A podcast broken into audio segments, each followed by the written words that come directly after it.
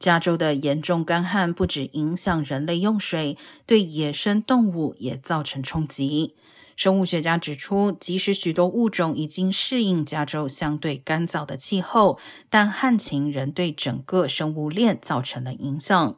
许多小型草食动物因为植物干枯、缺少营养来源，进一步影响肉食动物的生存。而一些较大型动物虽然可以迁移到食物与水源相对充足的区域，但由于干旱，这些族群必须得待在比以往更小的范围内，这导致疾病容易传播，也更容易在水源处遇见天敌。